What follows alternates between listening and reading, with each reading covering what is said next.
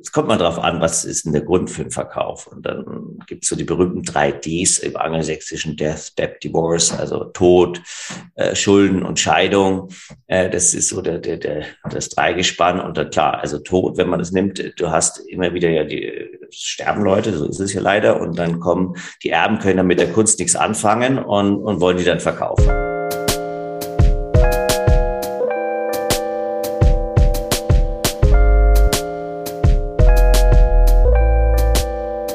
Wieder einmal herzlich willkommen zu Extrem dumme Fragen, der Podcast über Kunst und die Welt. Das ist Folge Nummer 18. Ich bin Sebastian Späth. Mein Name ist Niklas Bolle. Heute tauchen wir ein in die Welt der Kunstauktion mit einem Mann, der so etwas ist wie der offizielle Vertreter aller Kunstversteigerinnen und Kunstversteigerer des Landes. Dr. Rupert Keim, Präsident des Bundesverbandes deutscher Kunstversteigerer. 2003 übernahm er bis dahin nur kunstbegeisterter Rechtsanwalt das, wie er selbst sagt, damals etwas eingestaubte Münchner Auktionshaus Karl und Faber und baute es auf zu einer der umsatzstärksten Einrichtungen des Landes. Rupert erklärt uns, wie eine Kunstauktion funktioniert, was die Voraussetzungen sind, um daran teilzunehmen, welche Rolle der deutsche Markt im internationalen Vergleich spielt. Kurz gesagt, ihr lernt hier das ABC der Kunstauktion in rund 60 Minuten vom Chef der Kunstversteigerinnen und Kunstversteigerer. Doch bevor es losgeht, wollen wir euch wie immer den Supporter der heutigen Folge vorstellen, der da ist. Niklas kann es inzwischen auswendig, selbst wenn man ihn um halb drei nachts weckt, kann er es auswendig runterbeten. Misa, selbstverständlich. Äh, das ist äh, die Messe in St. Agnes, der Kunstmarkt der Königgalerie. Und momentan nur online auf misa.art kann man dort ja wirklich äh, irre Sachen machen. Ist eine mehr als eine Website, sondern wirklich ein Marktplatz. Es gibt dort eben ja die klassischen klassischen Arbeiten zu kaufen, aber inzwischen auch NFTs und äh, es werden Editionen gedroppt und ich glaube auch ein. Und es gibt ein ganz, ganz tolles Online-Kunstmagazin auf oder in dem prominente Persönlichkeiten darüber berichten, wie sie zum Kunstsammeln gekommen sind. Das ist von meiner Seite eine äh, Empfehlung, finde ich ganz, ganz spannend. Und jetzt, äh, Niklas? Genau, viel Spaß.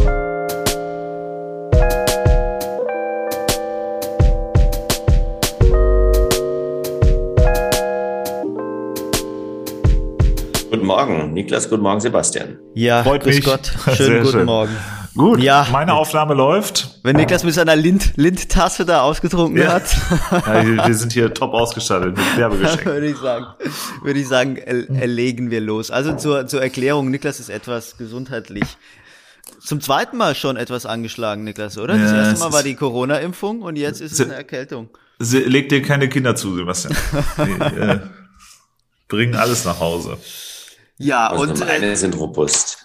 Ja, schön. Dann äh, können wir loslegen. Ich habe mir eine ganz spannende Einstiegsfrage überlegt, Niklas, wenn das dir äh, Wie immer bin ich, bin ich irre, irre erwartungsvoll.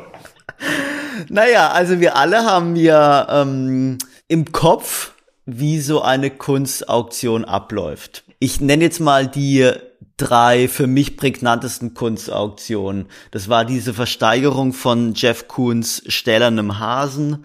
Das war ähm, die Versteigerung von, äh, von einem sehr bekannten David Hockney-Werk und das war in diesem Jahr die Versteigerung dieser Digitalcollage von Beeple. Und äh, diese Auktionen sind deshalb so in meiner Erinnerung, weil da ja horrend hohe Summen für die jeweiligen Kunstwerke erreicht wurden.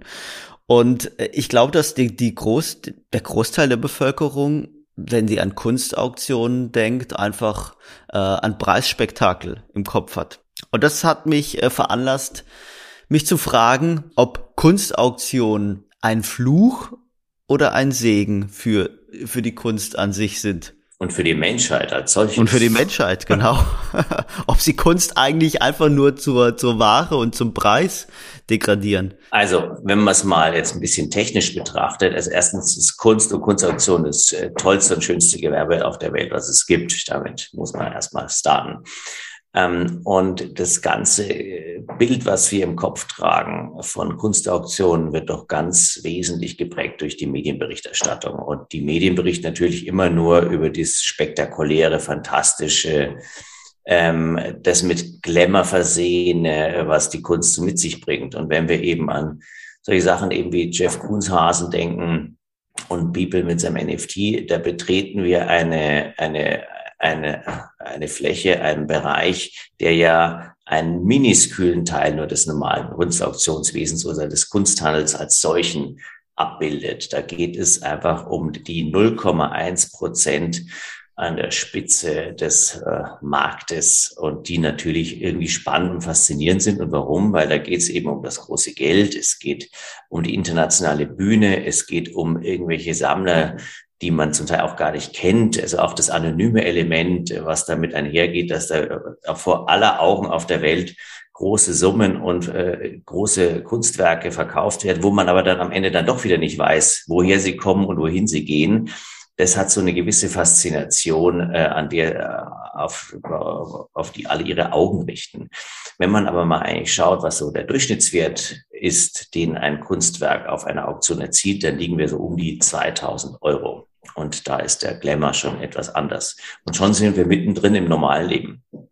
Ah ja, das 2000 äh, Euro äh, überrascht mich tatsächlich. Also diese 2000 Euro ist der der Wert in Deutschland oder ist der tatsächlich international? Wenn man wirklich alle, wenn man alle Kunstwerke dieser Welt äh, zusammennimmt, die äh, auf den Datenbanken gelistet sind, äh, also der ein Volumen äh, sieht, für welche Summe die verkauft worden sind und dann durch die Stückzahl teilt, kommt man eben auf einen Wert von um die 2000 Euro. Ähm, mhm. Und in Deutschland ist er sogar noch ein bisschen geringer, weil wir nicht so im Hochpreissegment unterwegs sind. Da gibt's ab und zu mal Millionenzuschlag äh, im unteren Millionenbereich, was ja auch schon toll ist. Aber das Gros geht im, im Hunderter und Tausender Euro, Tausender Euro Bereich äh, über die Bühne. Vielleicht ist das auch direkt eine gute Gelegenheit, um da mal so ein bisschen diesen Gesamtmarkt, äh, den du gerade schon anreißt, irgendwie nochmal genauer zu beschreiben. Also die meisten werden kennen, wenn man an Auktionshäuser denkt, dann sind da die großen beiden, Christie's und Sotheby's, äh, mit den ja, äh, Auktionen, die dann in, in viel London, New York, Hongkong und so weiter laufen. Äh, aber du sagst ja schon, der große Markt ist, ist vielfältiger und äh, im Zweifel etwas weniger ähm, äh, weniger aufregend ähm, als jetzt dies, was dann irgendwie Schlagzeilen in der breiten Presse macht. Ähm, kannst du diesen Markt nochmal genauer beschreiben? Also wie viele Auktionshäuser gibt es? Äh, was gibt es da für unterschiedliche, äh, unterschiedliche Ansätze, vielleicht auch so in der, in der im, im, im äh, Umsatzvolumen oder in der Orientierung und wo in dem Ganzen äh, würdest du äh, euch selbst, also Karl und Faber, einordnen? Okay, also wenn wir jetzt mal uns den Kunstmarkt dieser Welt anschauen, dann werden durch den Art Basel Report, das ist so ein jährlicher Report, der zur Art Basel erscheint. Es gibt dann auch zur Messe TFAF in Maastricht, das ist die andere große Messe, die wir in Europa haben, auch jährlich einen Report, der den Kunstmarkt etwas unter die Lupe nimmt. Und da werden Zahlen kolportiert von um die 60 Milliarden. Dollar Jahresumsatz. Da ist dann war mal drin. war mal auch mal war auch mal ein bisschen mehr, oder? Vor ein paar Jahren. Mal mal sind es 65, mal sind es 50, aber es ist erstaunlich stabil. Also wenn man guckt mhm. so über die letzten zehn Jahre, ist der Markt eigentlich gar nicht so dynamisch, wie man immer meinen möchte, weil man immer von diesen fantastischen Zuschlägen hört. Aber mhm. ähm, nur jetzt im Corona-Jahr ging der Kunstmarkt international und um 30 Prozent runter. Deutschland hat sich gut erhalt, gehalten, ging sogar nach oben, erzähle ich nachher noch.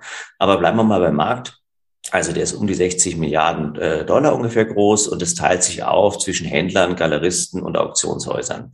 Und der Auktionsmarkt, da kann man sagen, der macht so ungefähr vielleicht davon so die Hälfte aus, also oder bisschen drunter, vielleicht so 25 Milliarden, alles, also weltweit, wie gesagt. Und die großen Häuser, Sotheby's, Christie's, klar, die stehen mit großem Abstand ganz vorne, ähm, weil die eben diese Werke im ein zweistelligen Millionenbetrag auch mal zum dreistelligen Millionenbetrag verkaufen. Und äh, die allermeisten Auktionshäuser, und das jedes Land hat ja welche, die liegen aber mit ihren Zuschlägen, sage ich jetzt mal, grob zwischen 1000 Euro und einer Million. Da spielt sich dann das große Feld ab. Ähm, und bei den Galeristen und Händlern ist es ähnlich. Also es gibt eigentlich nur eine Handvoll von, von Händlern, Galeristen, die wirklich im siebenstelligen Bereich unterwegs sind. Und das Gros, das auch gerade bei den Galeristen, und du bist ja in Berlin, äh, ich vermute mal, da wird so im, im zwischen 5.000 und 10.000 Euro pro Stück verkauft, so, und da wird sich die Masse abspielen. Deswegen ist es nicht immer so wahnsinnig, muss es nicht immer um so wahnsinnig viel Geld gehen, wenn man über den Kunstmarkt nachdenkt. Und in Deutschland, da ist unser Gesamtmarkt, also vom Kunst, im Kunstbereich, Händler, Galeristen, Auktionshäuser wieder zusammengenommen, so um die, ja, vielleicht um die 600 Millionen Euro. Und das ist jetzt nicht so viel, wenn man sich überlegt, dass eine Galerie wie Gagosian in New York mit verschiedenen Zweigstellen auf der Welt so um die 900 Millionen Dollar macht. Also eine Galerie, also die größte Galerie der Welt, die macht einen größeren Umsatz als der gesamte deutsche Kunstmarkt zusammen. Wenn du ein Ranking mhm. aufstellen müsstest, dann würde ich annehmen, dass der die USA als als Markt wahrscheinlich ganz vorne liegen würden und dann vielleicht Asien oder also könntest du mal könntest du mal das Ranking der umsatzstärksten Kunstmärkte aufstellen, wo Deutschland da ist? Momentan also USA ist am stärksten, das ist richtig. Äh, dann kommt Asien. Ich würde mal sagen, beide liegen so um die 25 bis 30 Prozent äh, mit Marktanteil. Ähm, dann hast du einen Sprung, dann kommt äh, England als nächstes, wobei die durch den Brexit so ein bisschen Federn gelassen haben. Ist auch noch nicht so ganz klar, wo die Reise dahin geht. Dann ist Frankreich da. Frankreich hat vielleicht so einen Anteil von fünf, sechs, sieben Prozent. Und dann kommt zwar schon Deutschland, hat aber dann auf den Weltanteil, also auf den Weltmarkt gesehen, einen Anteil im Auktionsbereich vielleicht so von drei Prozent. Und dann gibt es so mhm. Länder wie Schweiz und, und Österreich und Italien, die liegen alle so ein bisschen drunter noch. Mhm. Also da merkt man ein großes, und das kann man eigentlich auf alles jetzt im Kunstmarkt sehen. Du hast immer so einen unglaublichen Spread überall. Du hast immer so die paar großen, das ist bei den Auktionshäusern, dann bei den Galeristen sowas wie Hauser und Wirth und Gargosian und, äh, und Zwirner. Und dann hast du immer relativ große Abstände zur nächsten Gruppe. Und in Deutschland ist es so ein bisschen anders. Da haben wir, es sind wir nicht so groß, da haben die großen Auktionshäuser vielleicht so einen Umsatz von 50, 60 Millionen Euro im Jahr. Und, ähm, und wir bei Karl Faber, wir sind da so bei der 20 Millionen plus äh, Range und damit sind wir, glaube ich, mhm. momentan sowas, ich glaube, auf Platz 5 in Deutschland. Wenn du, wenn du da von Umsatz sprichst, sprichst du da von Außen oder von Innenumsatz? Also ist das, sind das eure Provisionen oder alles, was äh, bei euch verkauft wird? Ähm, das ist, also die Auktionsweise generell sprechen da immer vom Außenumsatz. Also mhm. das sind alles, da wird immer reingerechnet sozusagen der Warenwert, den wir verkaufen und dann die Kommission werden da draufgelegt. Mhm. Und die, die Innenkommission, das kann man sich so ein bisschen ausrechnen. Dann kann man sagen, na ja, ähm, je nachdem sind vielleicht so 25 Prozent, 30 Prozent des Umsatzes sind dann die Margen. Und dann müssen mhm. die Kosten halt alle abgezogen werden. Ja, was, was wirklich irre ist, also wenn man die Zahl hört, dass der globale Markt 60 Milliarden groß ist und wenn man sich dann mal klar macht, wie klein eigentlich diese Zahl ist, und da ist immer ein schönes Beispiel äh, zu gucken, äh, Apple hat letztes Jahr 2020 äh, gen ziemlich genau, also 57 Milliarden allerdings Gewinn gemacht. Ja, also das, was der globale Kunstmarkt umsetzt, äh, wird in Cupertino, California äh, an Gewinn erwirtschaftet. Ähm, woran liegt es, dass der Kunstmarkt trotzdem so eine so eine Rolle spielt? Ähm, also so klein ist einerseits, aber gleichzeitig. In der Öffentlichkeit meinst du? Genau. Ist ja, ist ja schon faszinierend. Ja, die Berichterstattung äh, vom Kunst, über den Kunstmarkt ist ja eigentlich in Hinsicht auf die, auf den Markt überdurchschnittlich. Also immerhin die Frankfurter Allgemeine Zeitung hat lange dem Kunstmarkt zwei Seiten gewidmet, jetzt nur noch eine Seite. Äh, das Handelsblatt hat auch regelmäßig eine Kolumne drin. Also wenn man das so anschaut, ist das doch eigentlich in Hinsicht auf die, auf die Marktgröße äh, in gar keiner Proportion. Aber das liegt natürlich daran, dass Kunst auch Ausdruck äh, oder Kunst ist auch ein, ein Filter, wie wir, wie die Gesellschaft tickt oder wie wir funktionieren, äh, wie und da auch auf verschiedenen Ebenen. Der Kunstmarkt hat diese Faszination, äh, weil es etwas über unser Selbstverständnis ausdrückt, über den Umgang mit einerseits dem schönen, wahren, guten und auf der anderen Seite mit äh, ist der Kapitalismus da so schön auch immer wieder zu spiegeln. Ähm, es geht um die Frage, ähm, wie nehmen wir die Welt wahr? Ähm, wie, und auf der anderen Seite, wie gehen wir mit de, den Inhalten, die uns beschäftigen, um auf, auf einer kommerziellen Ebene? Und dadurch, dass da so viele äh, Reflexionsebenen sich äh, zusammenfinden im Kunstmarkt, glaube ich, fasziniert er die Menschen so. Ich will noch mal kurz auf zwei Zahlen, äh, die jetzt im, im Lauf äh, des Gesprächs äh, schon gefallen sind.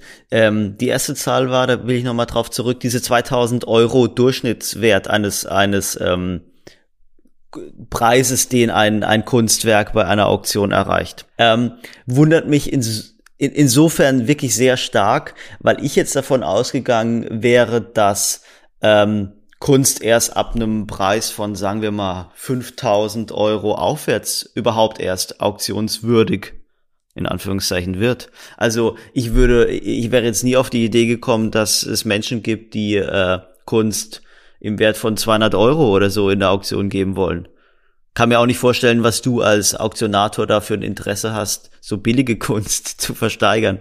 Also wir verkaufen auch keine 200 Euro Sachen, muss ich ganz offen sagen. Ja. Ist dann da eBay Kleinanzeigen mit reingerechnet oder? Ja, ja, genau.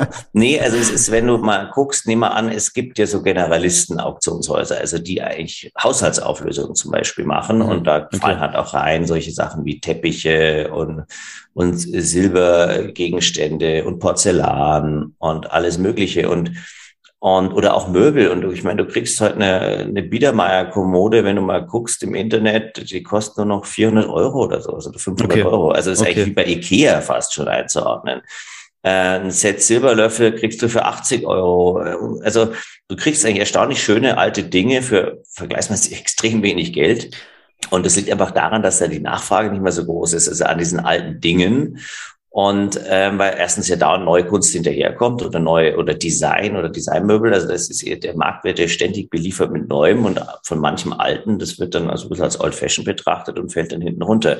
Und da können eigentlich nur die Dinge noch gute Preise erzielen, die so ein bisschen eben wirklich außerordentlich schön sind, besonders sind, besonders künstlerisch äh, hoch äh, gemacht sind und so weiter. Also da ist ein weiter Spread. Und wenn wir jetzt aber wirklich von einem Kunstwerk ausgehen, ab wann wird, ähm, ab wann ist Kunst bei Karl und Faber wert, dass, dass sie in die Versteigerung kommt? In unseren Saalauktionen, also wir haben das irgendwann mal ausdifferenziert, so vor zwei, drei Jahren, dass wir Online-Only-Auktionen machen und Saalauktion auf der anderen Seite. Was ist der Unterschied? Die Saalauktion, da stehe ich noch oder meine äh, äh, Geschäftsführerin Sheila Scott. Wir stehen dann vorne und, und am Pult mit dem Hammer und ganz klassisch versteigern wir da.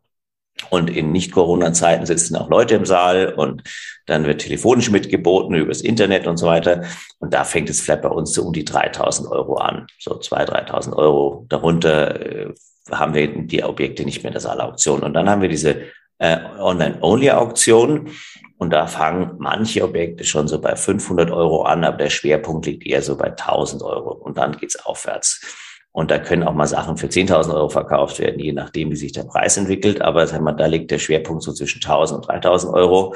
Aber das macht dann nicht mehr der Auktionator, sondern das ist halt so ein, so ein Software, die das Ganze äh, handelt. Und dann mhm. wird mit dem Zeitablauf, was ich 18 Uhr abends, äh, muss das äh, geboten werden. Und das höchste Gebot, da gibt es halt den Zuschlag. Und die, die zweite Zahl, auf die ich hinaus wollte, das hat Niklas eben auch schon genannt. Also mh, diese 20 Millionen Jahresumsatz die Karl und Faber im Jahr 2020 hatte. Und wenn man so ein bisschen recherchiert, dann kann man ja nachlesen, dass 2020 für Karl und Faber trotz Corona ein sehr gutes Jahr war. Ähm, eure Digitalisierungsstrategie hat funktioniert. Wenn ich aber diese 20 Millionen Umsatz in Relation setze zu Christie's oder Sotheby's, äh, dann erscheint, und das kam ja eben schon im Ausdruck, sind diese 20 Millionen natürlich relativ wenig. Denn äh, ich habe sie aufgeschrieben, Christie's hatte 4,4 Milliarden Dollar Umsatz, ähm, 2020 Sotheby's 5 Milliarden. Und da frage ich mich, warum du, Rupert, dir das in Anführungszeichen angetan hast. Im Jahr 2003 war es meines Wissens ein äh, deutsches Auktionshaus zu übernehmen. Eine schöne Frage. Also erstens, äh, Umsatz ist das eine, Gewinn ist das andere. Äh, Sotheby's und Christie's haben letztes Jahr tiefrote Zahlen gehabt und mhm. wir hatten schwarze Zahlen, muss man sagen. Also der, letztendlich ist ja immer die Frage, mit welchem Apparat bedienst du welchen Markt. Das ist mal der eine Punkt. Zweitens, mit den 20 Millionen sind wir immer noch bei den Top 5 in Deutschland, Tendenz wachsend. Also insofern kann man einerseits Gewinn haben und ist in einem Markt unterwegs, der in sich stimmig ist mit solchen Umsätzen. Und drittens, warum habe ich mir das 2003 angetan? Das ist natürlich wie so oft im Leben, das ist ja nicht nur die Vernunft, sondern auch die Leidenschaft, die unser Handeln auch äh, bestimmen sollte. Ich habe mich immer sehr für Kunst interessiert, bin eigentlich aus einer ganz anderen Ecke gekommen, bin Rechtsanwalt ursprünglich, habe mich aber immer interessiert, so für das Kunst, für den Schutz äh, und das Recht des Schöpferischen. Also habe mich im Urheberrecht da getummelt und im gewerblichen Rechtsschutz. Und dann kam, wie so oft im Leben, der Zufall einem entgegen. Und ich war beim Freund, mit einem Freund äh, beim Bowling, beim Isar Bowling in Giesing, also ziemlich kunstferner Ort. Und äh, der erzählte mir, dass sein Onkel für sein Auktionshaus einen Nachfolger sucht. Und ich kannte das Haus irgendwie von früher und, und, und kannte den Onkel. Und dann kam er halt so ins Gespräch und dann haben wir gesagt, eigentlich eine spannende Geschichte. Ähm, und das ist eben der wesentliche Unterschied, dass du das ein bisschen Christie's. Das eine Mal hast du deine eigene Firma. Ich habe das also mit meiner Schwägerin zusammen übernommen. Und das Haus und entwickelst dein eigenes Baby. Und dann darf es auch mal kleiner sein. Und die anderen, bei Christian Sotheby's letztendlich, ja, dort ist es auch schön zu arbeiten.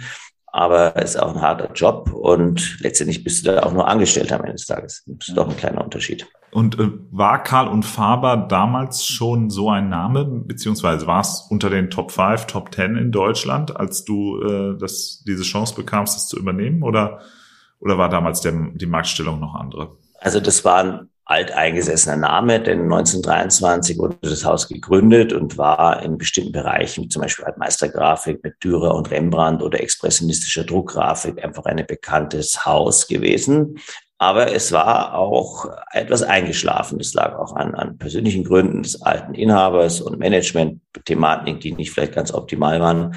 Und wir haben uns das dann angeguckt und gesehen, naja, das ist ein alter Markenname im Kunstwesen. Äh, das ist eigentlich so ganz spannend. Äh, und daraus kann man wieder was machen. Es ist wie so ein bisschen so, äh, dass man wieder etwas wach küssen konnte. Und das haben wir dann gemacht und haben das Haus auch in neue Bereiche weiterentwickelt, vor allem insbesondere die zeitgenössische Kunst hinein. Das war aber jetzt, Rupert, das war jetzt aber die, trotz allem die, die sehr, sehr verkürzte Form. Ich würde es gerne noch ein bisschen genauer wissen. Also du bist ähm, promovierter Jurist. Dann ist da dieses, dieses Münchner Auktionshaus. Und dann, das hast du gerade erklärt, äh, der Besitzer möchte, es gibt keinen Nachfolger, der Besitzer äh, geht in Ruhestand. Äh, aber äh, man sagt dann ja nicht einfach von der einen Sekunde auf die anderen, äh, auf die andere, ich bin Jurist und, und jetzt, jetzt übernehme ich übernehme ich da einfach so dieses Auktionshaus, weil meistens hat man ja vorher irgendwas gemacht oder steckt gerade äh, beruflich in irgendwas anderem drin. Also wie schnell ging das oder wie, wie, wie lief da dieser Entscheidungsprozess? Also das Ganze war, also dass ich davon erfahren habe beim Bowling, das war in der K-Woche 2003, also was wird das gewesen sein, so April. Und übernommen haben wir es am 1. Juli. Also da, das waren dann so zwei Monate dazwischen, zwei, vielleicht drei Monate zwischen dem Hören und dem, äh, dem der Übernahme letztendlich. Also das war relativ, relativ kurz. Ähm, was hat mich dazu bewogen? Also ich war schon immer kunstaffin. Ich war auch schon mit 18 auf den Auktionen bei Karl Faber gesessen. Ich kannte das Haus. Also ich hatte jetzt da keine Berührungsängste in diesen Bereich rein und dachte mir, das hat mich auch immer so als, als Bereich fasziniert. Und äh, neben der Juristerei hat mich der Kunstmarkt schon, äh, fand ich immer spannend. Und dann äh, hatte ich auch Freunde in dem Bereich, also andere Kunsthändler, da habe ich auch immer ein bisschen was mitbekommen. Und ein wesentlicher Faktor, das hat er natürlich nicht vergessen, dass der ehemalige Eigentümer das nicht komplett abgegeben hat, sondern er blieb als Berater. Also äh, mhm. der Teil des Deals war, er bleibt ein paar Jahre und bringt mir das Geschäft bei. Und das eine ist ja das Geschäft erlernen und so ein bisschen Learning by Doing. Und das andere ist, dass er mich auch in diese Kundenkontakte eingeführt hat. Und ich hatte mir natürlich schon mal davor noch den Markt angeguckt und habe überlegt, ja, was sind denn die anderen Kunsthändler oder was haben die eigentlich für einen Background? Und fand es dann interessant festzustellen, dass die allerwenigsten wirklich Kunstgeschichte studiert haben, sondern die waren Banker mal gewesen oder Ärzte oder eben auch mal Jurist dabei und so weiter. Aber ich würde sagen, in sieben von zehn Fällen waren das keine Kunsthistoriker. Und da dachte ich mir, gut, wenn die das hingekriegt haben, dann kriege ich das ja vielleicht auch hin und schwenkte dann eben über und durch diese, diesen Herrn, denn durch den Luis Karl als Berater und äh, ganz guten Leuten, das Netzwerk um mich rum, habe ich gesagt, ja, das traue ich mir zu. Aber es war natürlich ein totaler Sprung ins kalte Wasser und ich weiß noch, dass ich dann damals hörte von Freunden, so sag mal, du bist doch ein Jurist, du kommst auf die Idee, äh, etwas ganz was anderes zu machen, zumal ich noch einen Master gemacht hat in London an der London School of Economics und eben Promotion und so weiter. Und dann war das eigentlich so ganz klar eine Richtung, aus der ich dann komplett ausgeschert bin. Aber ich fand es jetzt, ich finde, man muss da auch seinem Herzen folgen. Und, äh, und ehrlich gesagt, die Juristerei, äh, die ist in unserer Branche, äh, diese zu beherrschen, auch nicht so ganz schlecht. Und gab es, also ist, diese Entscheidung hat mit Sicherheit im Nachgang gab es auch Momente des Zweifelns, aber was war denn für dich dann so ein Step, an dem du erkannt hast, ähm, das war die richtige Entscheidung, dieses Auktionshaus zu übernehmen und jetzt habe ich als Rupert Keim diesem, diesem traditionsreichen Auktionshaus Karl und Faber sowas mitgegeben, dass ich angekommen bin und dass die Idee auch funktioniert? Tja, ich würde mal sagen, das war so vielleicht so fünf Jahre später. Also das war natürlich, der, der Kunstmarkt per se war um 2003 jetzt in keiner tollen Verfassung, muss man sagen. Der war generell etwas down, was aber der Vorteil war, dass dadurch das, die, die Erwerbskosten für das Auktionshaus nicht so hoch waren. Und ähm, dann ging der Markt nach oben, wir konnten mit parallel steigen. Und ich erinnere mich, 2007 hatten wir so eine Spezialauktion, die ich akquiriert hatte. Das waren so Zeichnung des 18. 19. Jahrhunderts. Das war eine wichtige Auktion, mit die wichtigste in dem Bereich in der, in der Zeit in Deutschland über viele Jahre. Und dann 2010 hatten wir noch eine wichtige Auktion in der amerikanischen Sammlung, die von äh, einem Herrn Fishman äh, und äh, so hatten wir da auch, da hatten wir viel Erfolg auch damit gehabt. Und wenn du dann zwei, dreimal solche Erfolgserlebnisse hast, äh, dann ähm, weißt du, du bist auf der richtigen Spur. Und das hat auch, und dieses, diese Anerkennung wurde im Markt auch wieder gespiegelt und mir wurden dann auch immer teure Werke anvertraut, so bis, was ich, bis ein Zuschlag so, ja, oder Ergebnis bis um eine Million rum. Das war dann so der Spread nach oben. Hm, das ist ein interessantes Thema, hm, was da so die, die, die Treiber sind von so einem Auktionsgeschäft. Und ich habe jetzt rausgehört, dass es eher die, die Supply, also die, die Einlieferseite ist, die den Erfolg bestimmt. Ja, also das geht darum, wichtige Sammlungen zu bekommen, wichtige Einzelwerke und, und dann kommt äh, die, äh, die Nachfrageseite automatisch nach oder, äh, oder geht das nicht ganz so von alleine? Also von alleine geht in der Branche gar nichts. leider Gottes. Ähm, und äh, man muss ganz klar sagen, früher, äh, da hat sich auch der Markt gedreht über die Jahrzehnte. Also früher hast du eigentlich nur die Tür aufsperren müssen beim Auktionshaus und dann kamen die Leute mit der Kunst rein. Es gab auch weniger Wettbewerb. Es hat ein bisschen Küstis tummeln sich da irgendwo im angelsächsischen Raum. Die waren in Deutschland auch nicht so stark. Und das Ganze hat sich eigentlich in den 80er Jahren dann gedreht. Da kamen dann mehr Wettbewerber von außen rein. Es gab auch mehr Wettbewerb innerhalb Deutschlands. wurde dann noch neue Auktionshäuser gegründet. Und da merkte man, da verschärfte sich dann auch der Kampf um die Einlieferung. Und das ist bei uns der Flaschenhals. Also wie komme ich an gute Objekte ran, die ich dann entsprechend gut auch verkaufen kann. Und ähm, natürlich ist auch das Finden des richtigen Käufers auch eine Aufgabe. Und weil, wenn ich die richtigen Leute bei mir versammeln kann, dann gehen die Preise auch höher. Und wenn die Preise höher sind, dann hat es wiederum eine Rückkoppelung auf die Erleichterung einer, bei der, bei der Gewinnung einer Einlieferung. Aber letztendlich ist es die Einlieferungsseite und da muss man halt sehr viel Netzwerkpflege betreiben. Denn äh, so von alleine, wie gesagt, kommt nur noch wenig. Das, das, das heißt, heißt, das ist ein, ein, ein großer Teil deines persönlichen Jobs. Ist es äh, die Marke Karl und Faber auch nach außen irgendwie vor allen Dingen auf der Einlieferseite zu repräsentieren und dafür zu sorgen, ja, ein bisschen wie so ein Immobilienmakler, dass wenn es soweit ist, äh, dass das Haus weg muss, äh, dass man dann an äh, Engel und Völkers denkt oder wie auch immer. Genau, und dann spricht man eben immer wieder mit Sammlern und die, die schichten ja dann auch ihre Sammlung immer wieder. Also es kommt mal drauf an, was ist denn der Grund für den Verkauf. Und dann gibt's so die berühmten drei Ds im angelsächsischen Death, Debt, Divorce, also Tod, äh, Schulden und Scheidung. Äh, das ist so der, der, der, das Dreigespann. Und dann klar, also Tod, wenn man das nimmt, du hast immer wieder ja die sterben Leute, so ist es ja leider. Und dann kommen, die Erben können dann mit der Kunst nichts anfangen und, und wollen die dann verkaufen. Das heißt, Rupert, so, sorry, also dann würde ich jetzt mal das, das etwas, äh, etwas freche Bild zeichnen eines äh, Auktionators oder Auktionshausbetreibers, der wie so ein Geier um die äh, Sammlerinnen und Sammler herumfliegt und dann guckt, oh, der sieht aber, das, der könnte in den nächsten fünf, der, der macht's nicht mehr lang, der könnte in den nächsten fünf Jahren, könnte da, könnte der unter der Erde liegen und da die Sammlung zum Verkauf stehen oder du denkst, oh, dieses Pärchen, äh, die haben eine tolle Sammlung, aber irgendwie so zwischenmenschlich läuft's da nicht mehr so. Und das heißt, du, du ähm, guckst da auf die negativen Entwicklungen in dem Leben von Kunstsammlerinnen und Kunstsammlern. Wir bieten eine wichtige Dienstleistung in persönlich schwierigen Zeiten. Nee, also das ist jetzt natürlich überspitzt ausgedrückt, aber ja. natürlich auch nicht ganz falsch. Also man ist natürlich in Kontakt mit Familien und wir haben hier Familien, da gibt's ja drei Generationen arbeiten die mit uns. Und, und klar, man sieht, die einen werden älter und man sieht irgendwie, die Kinder haben auch nicht so richtiges Interesse. Aber ähm, jetzt mal, wenn wir den Punkt aufgreifen, dann kommt der alte Sammler oder der, die ältere Dame auf einen zu und sagt, meine Frau, äh, meine, meine Tochter oder mein Sohn, die wollen eine Wohnung kaufen oder ein Haus und, und aus meiner Sammlung, was könnte man denn gerade gut verkaufen, die würde ich gern unterstützen oder sowas. Und dann schaut man sich die Sammlung an, sagt, ja gut, also das und das, das könnte man gut platzieren momentan. Und damit können Sie dann Ihren Kindern eine Starthilfe beim Immobilienkauf geben.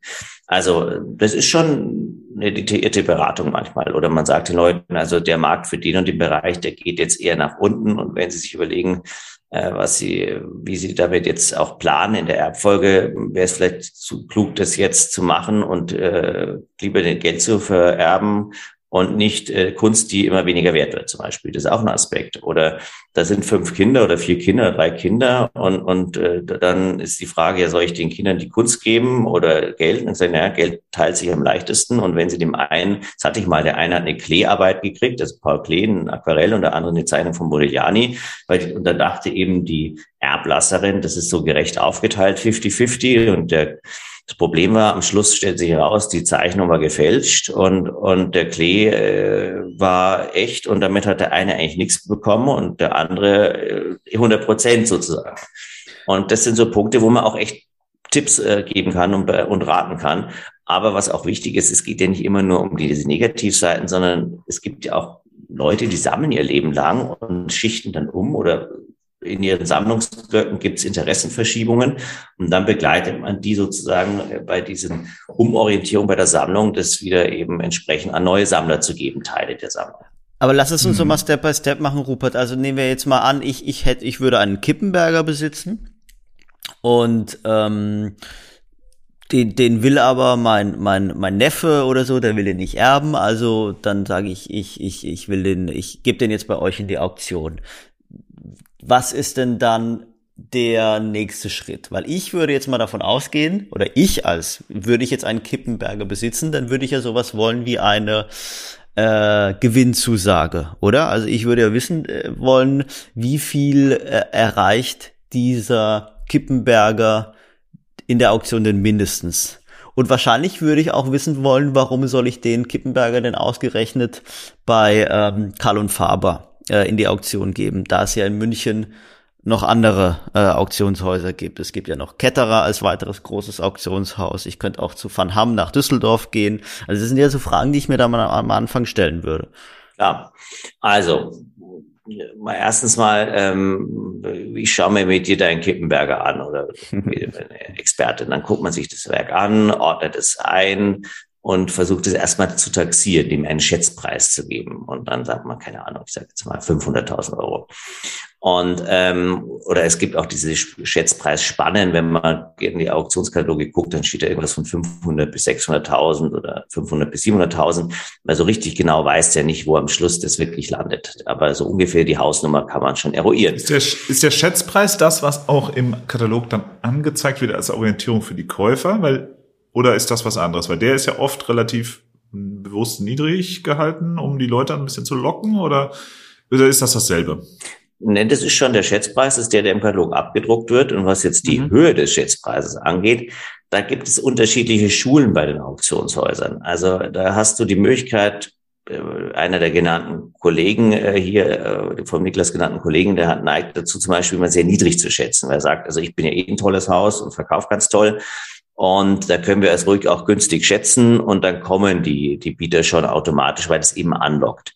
Das funktioniert in der Regel, kann aber dann auch mal daneben gehen, wenn es eben vielleicht doch nur einen gibt. Der kriegt es nämlich dann zu dieser relativ niedrigen Schätzung, weil das Verkaufslimit, was man ausmacht mit dem, mit dem äh, Verkäufer, also da gibt es die Schätzung und dann 80 Prozent bis 100 Prozent, ist auch immer das unterschiedlich bei den Auktionshäusern, der Schätzung, der unteren Schätzung ist dann der Mindestzuschlagpreis, unter dem wir gar nicht verkaufen dürfen.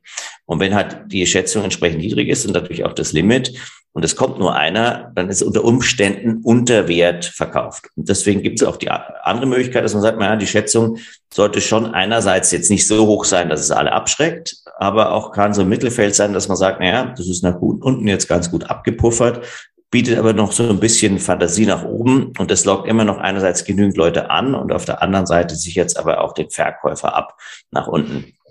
Und das muss man mhm. dann also ein bisschen austarieren. Mit diesen Schätzpreisen oder mit diesen, ja, sagen wir mal, mit diesen Schätzpreisen oder auch Gewinnzusagen haben wir ja einen interessanten Punkt.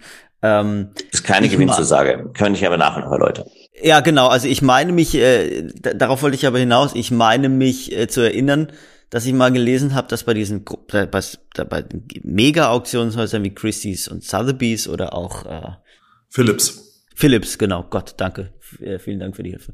Ähm, dass bei denen der Trend dahin geht, eben Gewinnzusagen auch zu geben, um du meinst Garantien, äh, nicht wahr? Äh, genau, äh, Garantien zu geben, um eben äh, aufmerksam öffentliche Aufmerksamkeit zu generieren und eben ja, sagen wir mal dann so so ähm, ähm, attraktive Stücke zu haben, wie, wie den Stahlhasen von Chef Koons, der irgendwie eines der ähm, teuersten Werke eines lebenden Künstlers wurde, um dann eben die, die Auktion, ähm, die gesamte Auktion an sich aufzuwerten, was aber dann dazu führen kann, dass diese, dieser Preis, der da zugesagt oder garantiert wurde, nicht erreicht wird, sodass es für Auktionshäuser immer mal wieder auch ein Minusgeschäft ist. Wie ich dich verstanden habe, äh, Rupert, ähm, gibt's das bei euch nicht, diese Preisgarantien? Also, ähm, wenn du ein teures Werk in die Auktion gibst, dann gibt es diese Preisgarantien in der Tat, aber die werden fast ausschließlich nur in, im angelsächsischen Raum gegeben. Das betrifft aber auch dort nur Werke, die im Millionenbereich unterwegs sind. Also die werden jetzt nicht das 100.000, 200.000 Euro Objekt äh, garantieren dort. Also das passiert da nicht. Denn warum ist es wichtig mit diesen Garantien? Da gibt, es gibt ja diese, jetzt kommt diese McLaury-Sammlung, die ist irgendwie 600 Millionen Dollar geschätzt. Bei Sotheby's kommt die rauf. Und die ist auch mit ungefähr 600 Millionen Dollar garantiert worden. Das hat aber gar nicht jetzt das Auktionshaus selber gemacht, sondern die haben wiederum Leute gesucht, die diese Garantie abgeben. Und jetzt mal ein Beispiel, das ist ein Bild, 10 Millionen äh, Dollar geschätzt und dann garantiert es einer entweder zur unteren Schätzung oder knapp drunter, aber sagen wir zur unteren Schätzung von 10, 10 Millionen Dollar. Und dann bringt das Ding aber in der Auktion 13 Millionen Dollar. Und dann gibt es ja eine Differenz von drei Millionen Dollar, logischerweise. Und derjenige, der die Garantie gegeben hat, er kriegt von diesem, von diesem Upside äh, sozusagen ein Anteil, ein, äh, ein Split. Also der kann 25 Prozent haben, 30 Prozent, die der dafür bekommt, dass er das Objekt garantiert hat. Mhm. Also zum Beispiel nehmen wir an, der, du hast da diese Differenz von drei Millionen Dollar und dann kriegst du davon ein Drittel, sagen wir jetzt mal eine Million Dollar. Das heißt, dafür, dass du die Garantie gegeben hast, es kauft aber jemand anderes, kriegst du jetzt eine Million on the top äh, sozusagen für deine 10 Millionen Garantie. Und äh, damit hast du oft innerhalb von relativ kurzer Zeit schon eine relativ solide Rendite erwirtschaftet. Oder es kommt kein anderer, der das Ding kauft, dann musst du es eben zur Garantie kaufen bei 10 Millionen. Äh, der Reiz für den Garantiegeber ist es aber, dass die Garantie oft relativ niedrig ist, also das heißt eher am unteren Ende der möglichen Preiserzielung. Und in der hm. Regel dann kaufen die das ein für die zehn und gehen davon aus, dass ja so ein Objekt dann vielleicht in fünf Jahren 14 Millionen bringt. Und da liegt dann der Reiz. Es ist im Grunde, da geht es nur noch um ein bisschen Spekulation und Geldanlage. Und das muss man, da muss man auch den Kunstmarkt klar trennen. Es gibt eben den Bereich des wirklich, des wirklichen Sammlers, der die Kunstwerke kauft, weil er sie schön findet, sie für seine Sammlung passend findet und so weiter. Und dann gibt es aber einen wesentlichen Teil im Kunstmarkt, da geht es letztendlich um Investment und, und Spekulation. Und dieser Investment-Spekulationsbereich, der ist insbesondere eben in Hongkong, London, New York beheimatet, wo eben auch die Finanzzentren dieser Welt sind und es Leute gibt, die bereit sind, äh, dieses, dieses Garantiespiel oder dieses Investmentspiel mitzumachen. Und die Märkte in Frankreich, äh, der Schweiz oder in Deutschland, die funktionieren in der Regel eher mit Leuten, die eigentlich wirklich noch Sammler, Sammler sind und schon sich auch mal ein Kunstwerk kaufen, weil sie das als Anlageobjekt sehen. Aber das steht dann nicht so primär vorne im, im Interesse. Und dann da bleiben wir doch bei meinem Kippenberger, oder? Ich habe meinen Kippenberger, mhm. ich habe meinen Kippenberger zu euch gegeben und ähm, der Schätzpreis ist 500 500.000 Euro, hast du gerade gesagt. So und äh, was jetzt? Also wir haben sagen, äh, Niklas, das ist die Schätzung, die wir für sinnvoll halten aus den Sebastian, und den Gründen. Sebastian, äh, Entschuldigung, du ja. bist also, du, den, das Niklas, Ding hat kein, Niklas hat keinen Kippenberger. Also das, der hat den Gerd Richter, gell? Ja, ja. Zu meinem Glück. Sebastian, ähm, wir, wir machen die Schätzung fest, dann besprechen wir eben noch das Limit. Ist es dann die 500.000 oder ist es ein Stückchen drunter, um so ein bisschen äh, strategische Luft zu haben im Auktionsmoment. Äh, dann vereinbaren wir auch die Kommission, also, bei dem Werk gibt es so und so viel Kommission. Da ist jedes Auktionshaus hat Standardkommission, aber bei bedeutenden Einzelwerken oder auch Sammlungen wird natürlich dann auch eine, eine, eine also kann man davon abweichen, eine Sonderkondition vereinbaren. Wie, wie wäre die Standardkommission bei Karl und Faber, die Sebastian erstmal angeboten würde und welche wird er dann kriegen, wenn er noch zweimal fragt? Was ich um die, um die sieben oder acht Prozent so vom Hammerpreis zahlt dann der Verkäufer.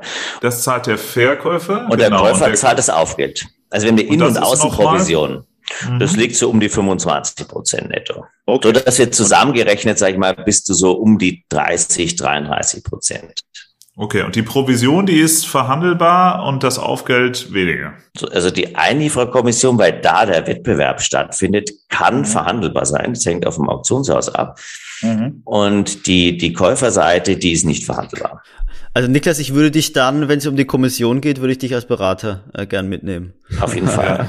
so, und dann, so, jetzt haben wir über die, die Vertragsbestandteile ge dann gesprochen. Dann schließt man einen Versteigerungsvertrag und da steht drin, also wir versteigern das, äh, den Kippenberger am so und so vielten ähm, zu der, der Schätzung.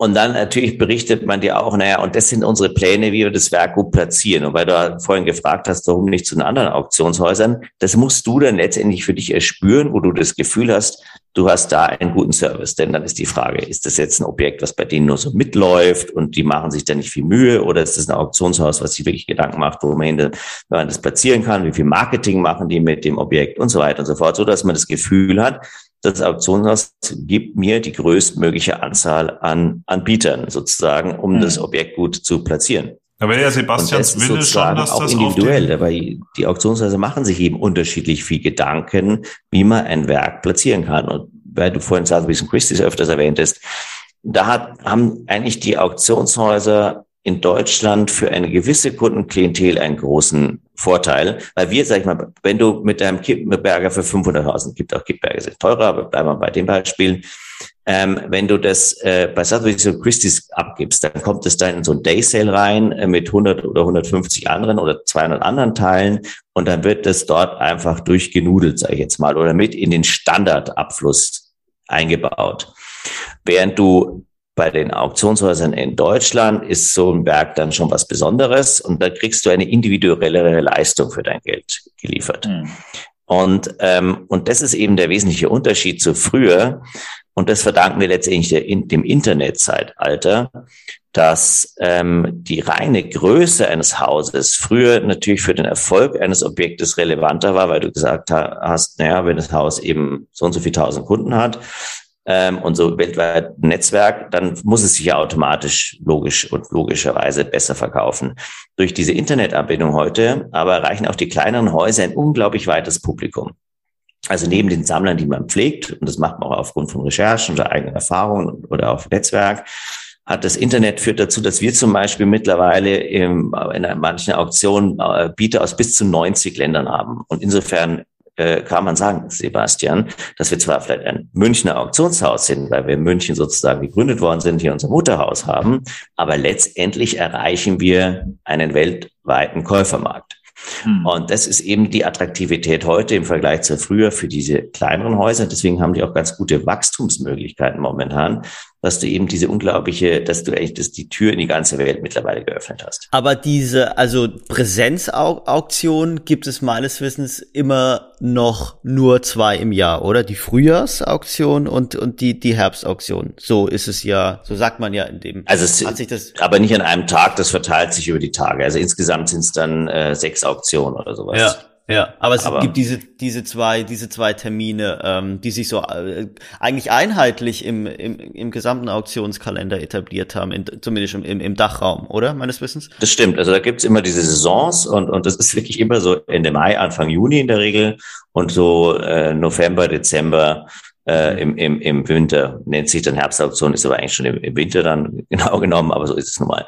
Und äh, mhm. so verteilt sich das, genau. Das heißt, Sebastian könnte jetzt bei, bei euch oder ähnlichen Häusern, ähm, könnte er hingehen und sagen, da ist er mit seinem Kippenberger der Star äh, und äh, der Auktion und kriegt irgendwie das Katalogtitelblatt äh, und äh, und gleichzeitig geht ihr dann wahrscheinlich los und habt irgendwie in eurem äh, eurer Datenbank die vier, fünf, sechs großen Kippenberg Kippenberger Sammler äh, äh, Deutschlands oder der Welt und die kriegen dann äh, nochmal einen persönlichen Hinweis oder wie wie macht ihr dann den Markt vielleicht auch schon vor der Auktion? Also natürlich, also wird es schon, also, also früher hätten die Leute wahrscheinlich gesagt, ja, den schicken wir dem Katalog zu und dann läuft die Chose schon.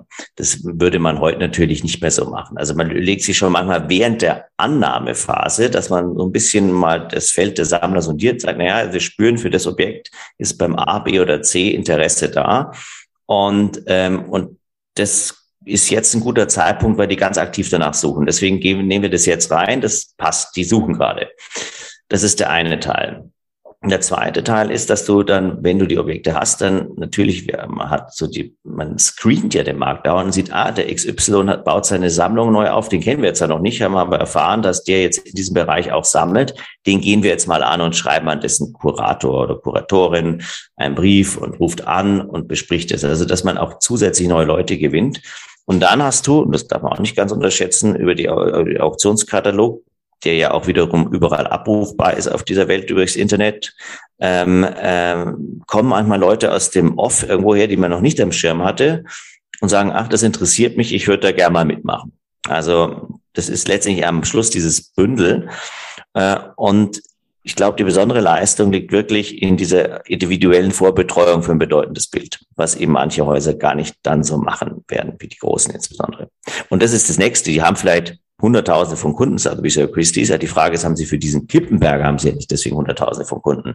Und das wird manchmal unterschätzt im Kunstmarkt, dass gewisse Märkte, das ist ja nicht so, dass da 100 Käufer anmarschieren, sondern da hast du vielleicht fünf bis zehn Bieter äh, maximal. Also weil du einfach weißt, das ist für die Kundengruppe jetzt ein Bild, was die haben wollen. Ähm, und diese Märkte, die auch aufgrund dieser hohen Preise, die man in Medien hört, immer wo denkt, das ist so ein Riesenmarkt weltweit, aber du hast von mir jetzt für so ein 150 Millionen Euro Monet, hast du vielleicht am Schluss drei Leute auf der Welt, die in Frage kommen. Also das also darf man auch nicht unterschätzen. Also müssen wir nochmal betonen, dass im Auktionsgeschäft das Wichtigste eigentlich die, die Nähe zu, also die Kunden, ich nenne jetzt mal Kundennähe, die Kundennähe ist. Aber man muss ja auch sagen, dass die großen Auktionshäuser ähm, genau dafür ja sehr, sehr viel Personal haben, oder? Ähm, also Menschen, die eine Art von äh, persönliche, persönliche Betreuerin oder persönliche Betreuer für ähm, kaufkräftige, namhafte Sammlerinnen und Sammler sind, oder? Ja, die haben, ich meine, so viele arbeiten bei Christie's gar nicht, wenn man sich das mal genauer anschaut. Und ähm, die haben auch einen ganzen Schwung jetzt entlassen, zum Beispiel letztes Jahr.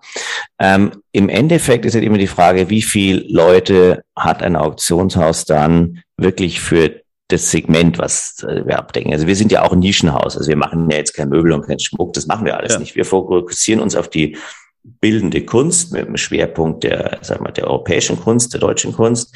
Und da ist der Schwerpunkt wieder die Kunst des 20. und 21. Jahrhunderts und so als, als traditionelles Nebenthema äh, Dürer und Rembrandt-Grafik.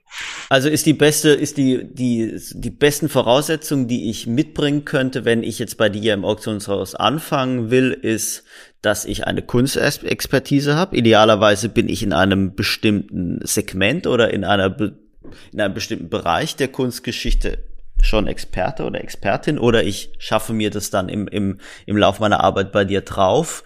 Und idealerweise habe ich ein Netzwerk in der High Society ähm, Süddeutschlands.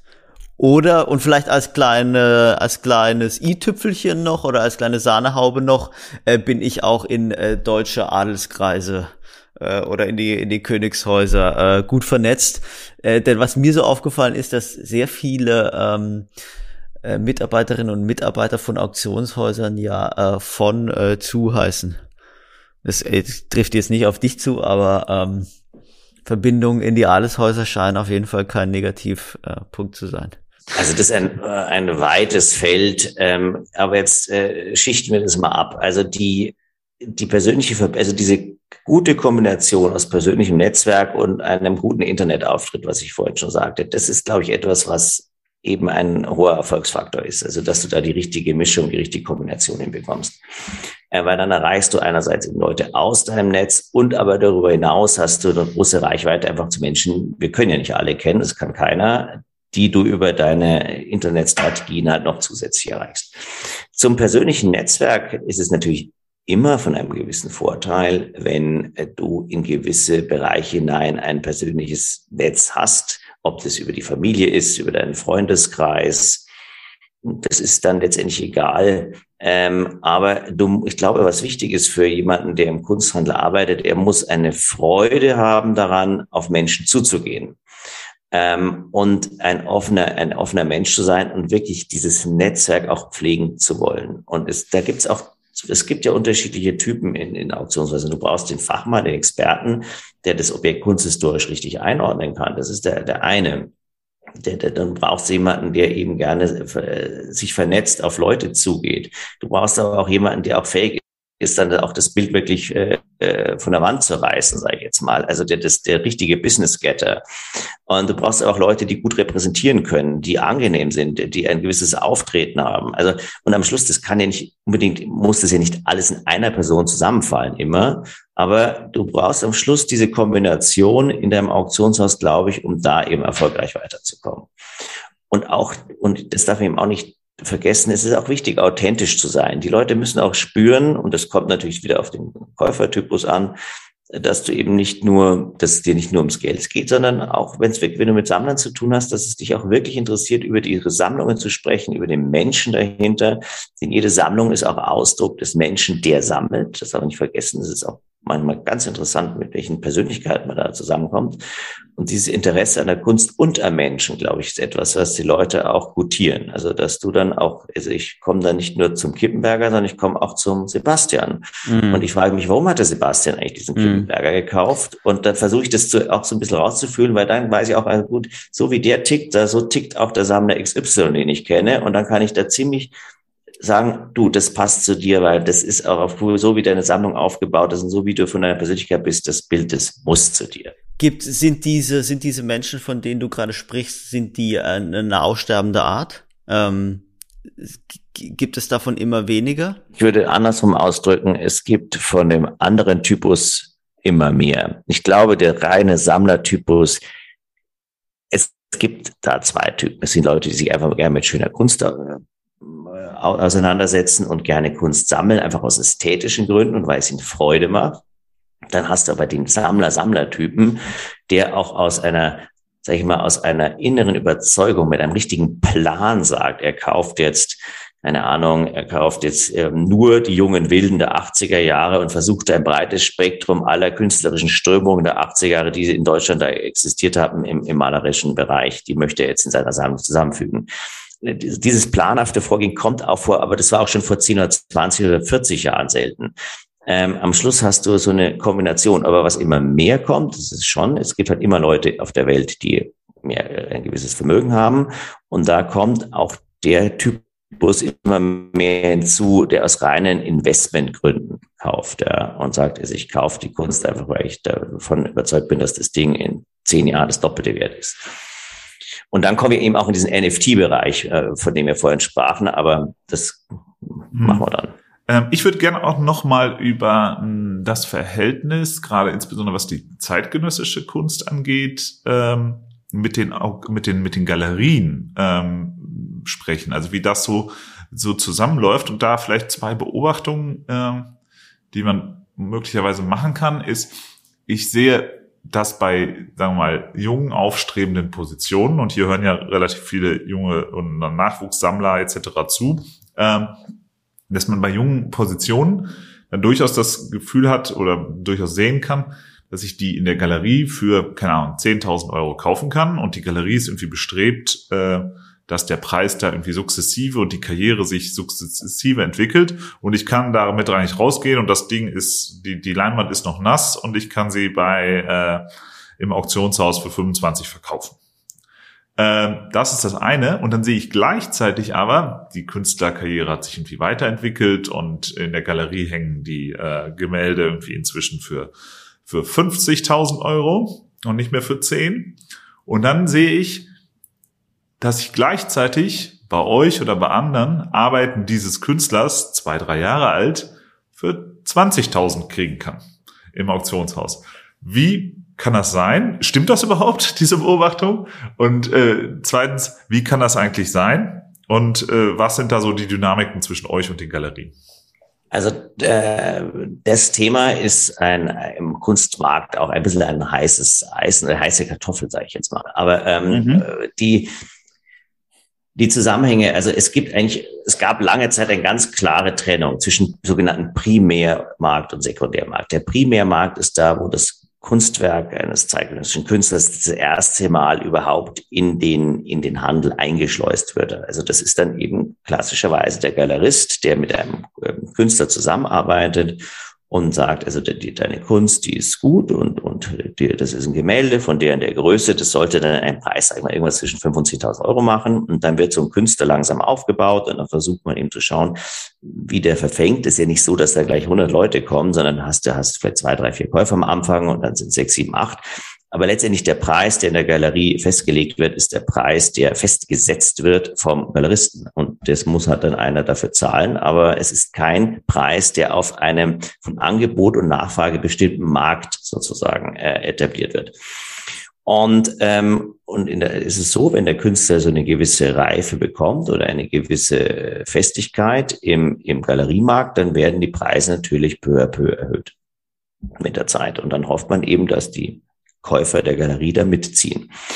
So, jetzt gibt es einen Punkt, ähm, dass früher die Auktionshäuser in der Regel keine Kunst angelangt haben, die, was ich jünger als 30 Jahre oder sowas war. Und weil man sagt hat, dieser Primärmarkt ist in sich so ein geschlossenes System und früher haben auch dann die Käufer von dem, die da gekauft haben, die Galerie, das Objekt dann wieder an den Händler oder den Galerist zurückgegeben, damit er es wieder weiterverkauft. Und heute ist diese klare Trennung eigentlich ziemlich durchbrochen, weil die, die Auktionshäuser auch immer mehr in diesen zeitgenössischen Markt reingehen und mit Kunst handeln, die vielleicht nur ein paar, paar Jahre alt ist oder relativ neu ist, sogar frisch. Und da gab es eine Auktion, ich glaube, das war 2008, wenn ich mich recht erinnere, das war dieser bekannte Damien Hirst Sale in London. Da hat Damien Hirst aus seinem, aus seinem Atelier heraus eben eine große Auktion gemacht ähm, und äh, hat dann direkt dort hinein äh, sozusagen an den Endverbraucher verkauft. Und das wurde so ein bisschen auch als Tabubuch damals gesehen, also äh, zu Lasten äh, der Galerien, dass das Auktionswesen jetzt auch noch diese Primärmarkt für sich erobert. Und jetzt muss man aber sagen, ähm, dadurch, dass auf den, äh, auf den Auktionen ja wirklich dieses Angebot-Nachfragespiel äh, existiert, kann es schon sein, dass ein auch guter zeichnerischer Künstler, der aber vielleicht bis jetzt gerade fünf, sechs Sammler erst hat, und dann kommt er auf die Auktion. Und nicht alle diese Sammler sind immer auch auf Auktion fokussiert. Es gibt Leute, die kaufen grundsätzlich nur in der Galerie. Und dann hast du vielleicht nur ein, zwei Käufer. Und dann kann es schon sein, dass du das Objekt dann dort für, keine Ahnung, eben 20.000 statt 50.000 Euro bekommst. Das passiert immer wieder. Aber Rupert, habt ihr, hast du als Auktionator da eine gewisse Verantwortung? Weil ich will es nochmal, hm, ich will es nochmal ein bisschen verdeutlichen, weil es gibt ja mehrere Fälle, in denen der Sekundärmarkt, also dann in, in dem Fall eben die Auktion oder das Auktionshaus großen Einfluss haben kann auf den Primärmarkt. Also ich nehme, ich könnte mal annehmen, dass es da, ich bin jetzt ein sagen wir mal, ich bin jetzt ein Christian Rosa Sammler, ich habe 20 Werke von Christian Rosa und dann habe ich irgendwie keinen Bock mehr auf, auf den Maler Christian Rosa und dann gebe ich alle 20 Bilder äh, in die Auktion. Und dann würde ich annehmen, wenn Karl und Faber alle 20 Christian Rosa Bilder auf einmal verkauft, dann würde der gesamte Kunstmarkt denken, oh Gott, was ist da bei diesem Maler Christian Rosa los? Äh, der scheint ja an Attraktivität äh, verloren zu haben, würde ich mal annehmen. So.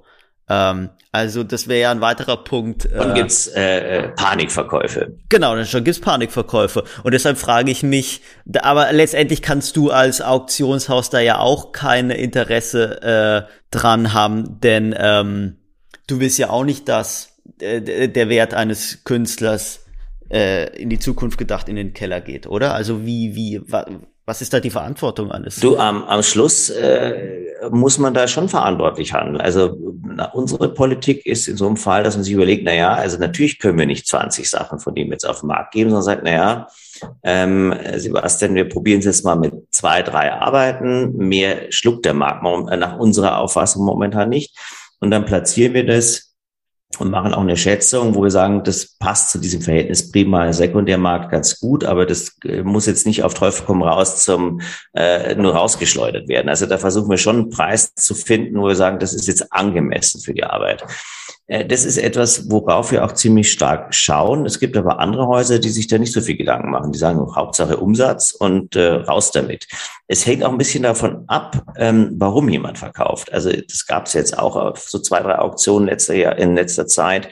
Äh, das waren eigentlich auch so Notverkäufe von Unternehmen oder aus Insolvenzen raus, äh, ähm, äh, wo einfach der Insolvenzverwalter, der die Sachen letztendlich ans Auktionshaus gegeben hat, die Aufgabe hatte, das muss jetzt, jetzt muss das verwertet werden. Und wenn es nur ein Zehntel bringt vom Galeriepreis, das ist ihm egal. Der muss nur schauen, das ist ja auch seine Verpflichtung als Insolvenzverwalter, zu schauen, dass Kasse gemacht wird. Die brauchen einfach Geld auf dem Konto. Also nehmen wir das Beispiel Deutsche Bank. Äh, da war ja bekannt, äh, dass da im Foyer der Deutschen Bank hing Gerhard Richters äh, Faust hieß dieses Werk, äh, wenn ich das richtig im Kopf habe. So, und auf einmal war dieses, war dieses Gemälde weg. Kann man ja davon ausgehen, dass es verkauft wurde. So, jetzt ähm, würde ich mal sagen, dass äh, ein Unternehmen wie die Deutsche Bank muss ja nicht zwangsläufig ein Interesse daran haben, dass dieser Verkauf an die Öffentlichkeit ähm, gerät. Aber diese, die Deutsche Bank, sagen wir jetzt, denkt sich vielleicht, hm, Karl und Faber und andere Auktionshäuser haben ja ein, wie du eben schon beschrieben hast, ein fantastisches Netzwerk, auf das ähm, man gerne zurückgreifen möchte. Also gibt es auch die Möglichkeit, dass ein Auktionshaus ähm, unabhängig von einer öffentlichen Auktion ein, ein, ein, ein Werk verkauft oder ein Werk vermittelt? Klar, also das habe ich jetzt erst im August gemacht. Also da hat mir ein Sammler Sachen anvertraut und der wollte jetzt nicht, dass das so öffentlich verkauft wird. Ähm, das kann eben Diskretionsgründe haben. Das kann auch manchmal den Grund haben, dass man sagt, na ja, das ist ein schmaler Markt, da gibt es vielleicht ein, zwei Käufer dafür. Und die gehen wir mal lieber direkt an und äh, etablieren einen Preis, wo wir sagen, das ist jetzt einfach kein Auktionspreis, sondern ein Festpreis und versuchen diesen Preis gegenüber den Käufern dann sozusagen äh, deutlich zu machen, den zu erzielen. Also wir, wir gehen auf beiden Ebenen. Und das ist mhm. auch manchmal so eine, so eine, ich, ich so eine Einzelfallbetrachtung sage, das ist im Private Sale besser aufgehoben und das andere ist über die Auktion besser aufgehoben. Das muss man eben auch austarieren am Ende des Tages. Vielleicht kannst du noch mal mir helfen oder auch mir und unseren Zuhörerinnen und Zuhörern so zu verstehen, was, wer denn de, der Kundenstamm ist oder wer denn die Kunstsammlerinnen und Kunstkäufer in Deutschland sind, weil für mich ist immer so eine, so eine total schwer definierbare Masse. Also ich nehme an, da gibt es die etablierten, nennenswerten Sammler äh, oder wie soll ich sagen, wo, wo die über Generationen Kunst sammeln, könnte man auch bezeichnen als die Gruppe altes Geld. Und dann würde ich sagen, gibt es auf der anderen Seite ja auch einfach äh, Kunstsammlerinnen und Kunstsammler, die hin und wieder auf eine Auktion gehen und dann äh, die irgendwie einen guten Job haben und einigermaßen kaufkräftig sind und dann sagen wir mal alle zehn Jahre vielleicht irgendwie Kunst auf einer ähm, Auktion ähm, ersteigern. Also äh, wie, wie groß ist denn da diese Gruppe an Menschen, um die sich, um die die Auktionshäuser in Deutschland konkurrieren? Ach so, wie viel Kunstkäufer es insgesamt gibt. In, in ja, und, und auch, und auch, vielleicht kannst du die auch mal so ein bisschen gruppieren, weil das ist total schwer ähm, greifbar für mich. Tja, Mensch, gut, wie viel Kunstkäufer gibt es in Deutschland? Äh, ich sag jetzt mal 100.000, so um den Dreh rum. Das ist jetzt auch keine Riesengruppe, aber immerhin. Und, ähm, und wenn du die etwas äh, strukturieren möchtest, dann kannst du sagen, du hast, also früher, also früher waren auf Auktionen die Käufer zu 70 Prozent Händler und zu 20 Prozent richtige Sammler und vielleicht zu 10 Prozent Gelegenheitskäufer. Und das hat sich total gedreht, weil wir eben durch das Internet mittlerweile eine Entwicklung haben, dass der Privatmann sich so leicht erkundigen kann äh, über das, was in der Auktion angeboten wird, dass der eben oft häufig eben direkt zum Auktionshaus geht und gar nicht bei den Händler, diese Händlerstufe betritt. Das verlangt auch ein bisschen mehr Eigenwissen einmal vom Käufer. Das darf man nicht vergessen. Ein Händler hat ja auch so eine Art Filterfunktion und Qualitätscheckfunktion. Aber das führt letztendlich dazu, dass heute wahrscheinlich um die 70 Prozent auf den Auktionen Privatkäufer sind. Und da hast du nach wie vor vielleicht 20 Prozent dieser richtigen Sammler, wo du sagst, ja, altes Geld, das haben wir so eingefleischte Sammler, die es auch von ihren Eltern kennen. Und dann würde ich sagen, der größte Käuferanteil sind heute ähm, Privatkunden, die sich mal was gönnen. Das kann die eine Seite sein. Oder die sagen, ja, ich sammeln schon ein bisschen, aber jetzt im, im überschaubar bürgerlichen Maß sozusagen.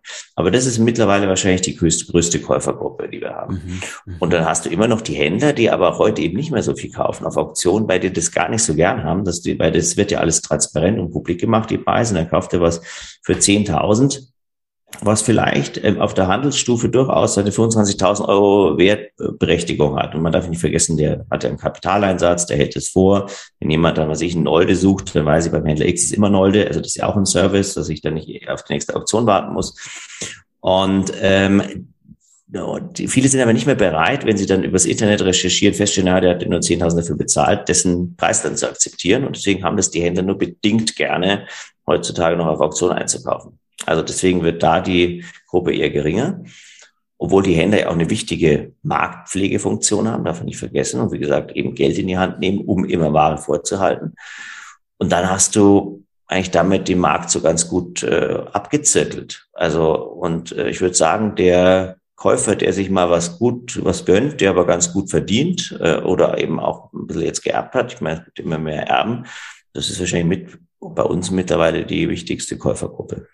Mhm. Und wie, wie groß siehst du so die, die Einstiegsbarrieren? Äh, also die sind ja im, im Kunstmarkt generell hoch und wir machen das ja hier auch so ein bisschen, um die teilweise abzubauen. Mhm. Aber sagen wir mal, in der Galerie habe ich die auch schon, ja, da habe ich irgendwie dieses, dieses äh, komische Gefühl als, als völliger Kunstmarkt-Neuling, der aber irgendwie ähm, Spaß hat, äh, sich da zu engagieren. Der geht in eine Galerie und hat da schon so das Problem, dass die irgendwie erstmal so unfreundlich ist da vorne die Dame oder äh, dass da keine Preise dran stehen und man weiß nicht, ob man das jetzt fragen soll, weil man überhaupt nicht weiß, was man erwarten soll und so weiter und so fort.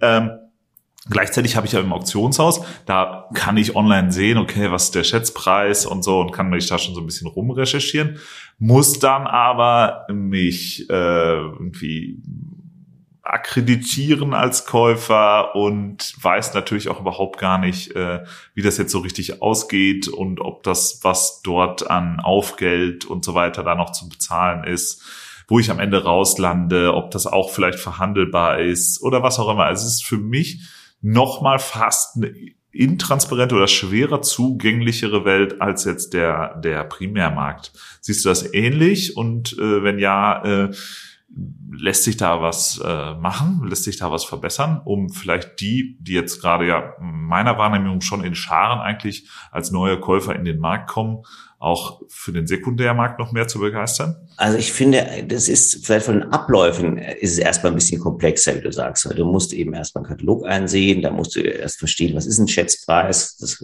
da verstehen, dass ein Hammerpreis darüber oder drunter liegen kann, dass auch mal der Hammerpreis fünfmal die Schätzung sein kann. Das sind so Sachen, die die Leute, das habe ich festgestellt, manchmal so ein bisschen beunruhigen und dann doch lieber zum Händler gehen. Und selbst wenn sie da mehr zahlen am Ende des Tages, wissen sie ja, das ist halt ein Preis und den muss ich jetzt zahlen oder nicht. Vielleicht gibt er mir noch fünf Prozent Rabatt. Rabatt.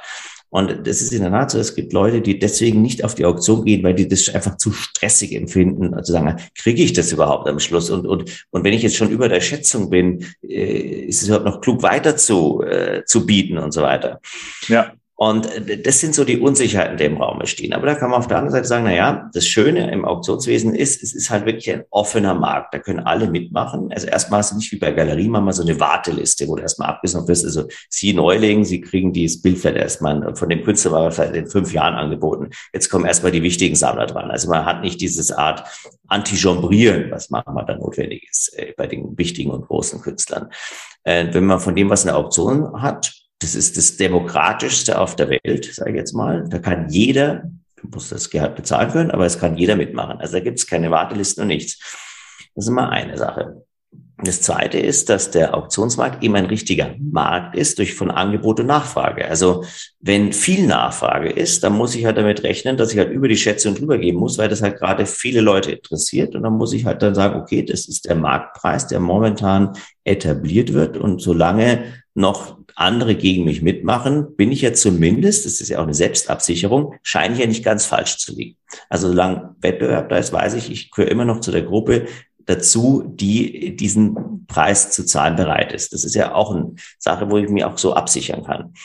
Ähm, bei der Galerie oder beim Händler weißt du nie, okay, wenn ich jetzt so und so viel zahle, habe ich da jetzt überzahlt oder nicht und so weiter. Da, da habe ich nicht diesen Gegencheck, den mir der Markt gibt, sozusagen. Und insofern kann man da eigentlich ganz gut mitmachen, auch als Laie. Und, und ich finde eigentlich sind Auktionshäuser eigentlich auch sehr offen. Also da kann jeder reinkommen, er erläutert es gerne. Auf der Website wird ja auch, wie geht Auktion, das haben wir auch draufstehen, da kannst du das mal durchlesen. Und äh, da kannst du dich da ein bisschen mit vertraut machen. Ich empfehle auch jedem Neuling, sage ich jetzt mal, schau dir einfach mal so ein Jahr lang so verschiedene Auktionskataloge an bei zwei, drei Häusern, mit denen du Kontakt hast und schau doch mal, wie das funktioniert und wie die Dynamiken sind. Du kannst ja auch mittlerweile online bequem zu Hause zuschauen, wie so eine Auktion abläuft und so ein bisschen Gefühl bekommen für die Dynamik. Und dann kann man sich damit schon eigentlich auch ganz schön vertraut machen und muss halt wissen, okay, da gibt's einen Hammerpreis und da kommt vielleicht noch ein Drittel drauf für, für Kommission und, und Steuer. Und ähm, so kann man sich dem Ganzen annähern. Aber wenn man das mal begriffen hat, ist es eigentlich nicht so nicht so schwierig. Und dann muss man halt wissen, okay, wenn ich mitmachen will, muss ich ein Bieterformular ausfüllen, ich muss mich anmelden bei der Auktion. In der Regel fragt man mittlerweile auch nach dem Ausweis. Das sind ja auch die neuen rechtlichen Vorgaben, Geldwäschegesetze und so weiter. Man muss dann einfach auch, wir müssen unseren Kunden identifizieren können ähm, auf Käufer- und Verkäuferseite. Und ähm, diese, diese Hürden sind erstmal zu gehen, aber mal ganz ehrlich, im Grunde muss diese Dinge auch jeder Händler abfragen oder jeder Galerist ab einer gewissen Summe. Mhm. Und so, also man kommt da ganz gut rein. Also ich glaube, einfach viel angucken, anschauen und dann kriegt man selber ein sehr gutes Gespür. Und ehrlich gesagt, allein der Weg zum Kauf ist ja schon ganz spannend. Allein die Beschäftigung mit der Materie kann spannend sein. Und ähm, ist eigentlich ein schönes Hobby sozusagen. Meinem Gefühl nach gibt es im, im Auktions Bereich eine merkwürdige Gleichzeitigkeit von Tradition und, und digitalem Umbruch. Also von solchen Dingen wie du hast, du hast es gerade angesprochen von Auktions, also gedruckte Auktionskataloge. Ich bekomme selber von, von ein paar Auktionshäusern hin und wieder was zugeschickt. Also es sind ja wirklich so, äh, man kriegt ja so äh, ein Paket mit zehn Kilo, also zehn Kilo schweres Paket mit irgendwie fünf, fünf Auktionskatalogen zweimal im Jahr. Und dann äh, auf der anderen Seite äh, Online-Only-Auktionen. Äh, dann gibt es ja so, ähm, naja, diese Entwicklung, dass ähm, Käuferinnen und Käufer irgendwo in Singapur sitzen, sage ich jetzt mal, und sich nur per Telefon oder per, per ähm, Zwischen, Zwischenhändler äh, äh, zuschalten lassen. Die gibt's ja schon häufiger, aber so, dass, dass es mir als Kunstsammler jetzt möglich ist, zu Hause an meinem Computer zu sitzen oder zu Hause am Handy zu sein und also Sotheby's und Christie's haben ja auch ähm, wirklich äh, Handy-Apps, ähm, also wirklich rein online äh, mitzubieten, die verändert dein Geschäft ja immens. Und die macht ja äh, vieles auch weniger stark nötig. Also die macht, die, die macht ja auch den persönlichen Kontakt weniger stark, also oder alles Persönliche weniger stark ähm, nötig. Wenn du jetzt mal so eine Prognose machen müsstest, wo ist denn das, wie sieht denn die Kunstauktion in, in 100 Jahren aus? Wie viel wird sie mit der heutigen Kunstauktion äh, noch zu tun haben? In 100 Jahren. Es ist schon sehr weit. Äh, Vielleicht in 10. Nein, nein, nein, nein, schon, nee, also 10 Jahre ist zu kurz gedacht. Sagen wir in 50 Jahren. Also, es wird auf jeden Fall noch Kunstauktionen geben. Punkt eins. Die Frage ist, wie viel wird noch ein Auktionator machen, der vorne am Pult steht und wie viel wird einfach genau. über diese Online-Only-Auktion laufen. Genau. Und dieser Online-Only-Bereich wird zunehmen. Also einfach um, weil das sie immer mehr auch etabliert und die Leute es immer mehr auch als eine Vertriebsform akzeptieren. Und natürlich jetzt auch Generationen nachwachsen, die so vertraut sind im Umgang mit dem Internet und, und dieser Art des Kaufs, dass das eigentlich nur eine, eine totale Selbstverständlichkeit wird, wo jetzt lange die Leute noch damit gefremdet haben. Es wird aber gleichzeitig immer einen Bereich geben, wo der persönliche Kontakt wichtig bleiben wird. Eben der Austausch ähm, mit Sammlern oder Sammler untereinander oder mit dem Händler oder mit dem, äh, mit dem Auktionator. Denn es geht ja am Ende des Tages, geht es ja beim Kurzkauf und Sammeln, geht es ja nicht nur um die Transaktion und das Objekt. Das ist eben der Unterschied zu anderen Bereichen. Es geht auch um das Gespräch über die Kunst, die Annäherung an das Kunstwerk. Es geht letztendlich, sage ich, es gibt ja nicht nur die finanzielle Rendite, es ist auch die emotionale Rendite, die intellektuelle Rendite, die du hast in der Auseinandersetzung. Das ist ja auch manchmal ganz stimulierend, weil die, wenn du zeitgenössische Kunst sammelst, machst du dir aber manchmal auch Gedanken über die Verfasstheit der Welt. Was beschäftigt der Künstler? Welcher Künstler drückt unsere Zeit wie aus? ist ja eigentlich hochspannend. Und damit beschäftigst du dich. Und das kannst du im Grunde dann im, im Idealfall doch nur über den persönlichen Austausch machen. Mhm. Und deswegen wird dieser Bereich auch in 100 Jahren noch existieren. Und es wird sich so ein bisschen auseinander dividieren. Du hast halt eben für die günstigen Sachen den einen Markt, aber für die interessanten, spannenden Dinge und teuren Sachen hast du halt immer wahrscheinlich nach wie vor den traditionellen Auktionsmarkt, der aber total verlinkt ist, multimedial, dreidimensionale, du hast nur eine 3D-Brille am Ende auf, wo du, du sitzt zu Hause, sitzt quasi im Auktionssaal. Solche Dinge werden passieren. Ja. Eine ganz spannende, eine ganz spannende technologische Neuentwicklung ist ja jetzt die Provenienz eines Kunstwerks auf der Blockchain festzuhalten. Was war für dich die ähm, stärkste technische Innovation der letzten paar Jahre? Was hat den, das Auktionsgeschäft am meisten verändert? Was würdest du sagen, war der größte Umbruch? Der größte Umbruch war wahrscheinlich, dass du live mitbieten kannst, dass du dich anmeldest zu einer Auktion und von zu Hause aus bei jedem Objekt, was dir gerade gefällt, ganz spontan auf den Knopf drücken kannst. Und das ist für unser Ablauf unseres Geschäfts wahrscheinlich die wichtigste Entwicklung gewesen. Äh, und, natürlich die Reichweite über das Internet in alle Welt hinaus. Also das ist der andere große Punkt, aber wir wollen das nicht so verallgemeinern. Welche Möglichkeiten hattest du bis jetzt sonst mitzubieten? Du hast entweder so ein Schriftgebot abgegeben, wusstest aber nicht genau, das kannst du dann nicht mehr wirklich beeinflussen. Wenn du sagst, ich gebe bis 5.000 Euro, wenn andere auf 8.000 gehen, da denkst du, Mist, hätte ich doch höher geboten. Das kannst du nur beim dabei sein. Oder du hast persönlich da oder hast telefonisch mitgeboten. beim telefonisch mitbieten, was eigentlich so mit die gängigste Form ist nach wie vor, wird aber jetzt eben immer mehr verdrängt vom Live-Bidding online, ähm, musst du dich für bestimmte Lose entscheiden, wo du mitbieten willst, und dann ruft dich das Auktionshaus an. Aber wenn du dann während der Auktion sagst, eigentlich interessiert mich das und das auch noch, weil ich das andere jetzt nicht bekomme, dann wird es schwierig für dich. Das kannst du dadurch eben ausgleichen, dass du eben live bieten mitmachst von zu Hause, kannst jederzeit reinspringen. Und das ist wahrscheinlich für uns mittlerweile die wichtigste technische Innovation gewesen.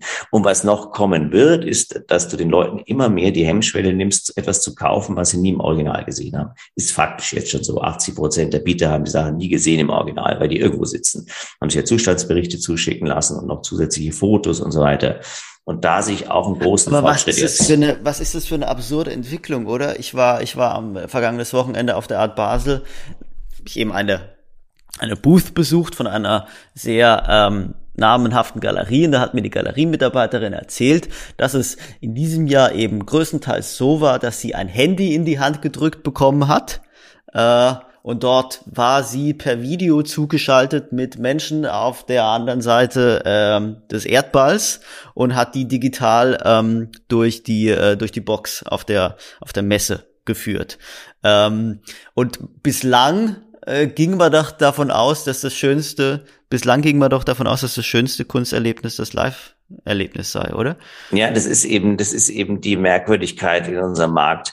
Es ist auch das Live-Erlebnis, das darf man nicht unterschätzen, aber es, manchmal ist es nur die Möglichkeit des Live-Erlebnisses, die die Dinge macht. Ja.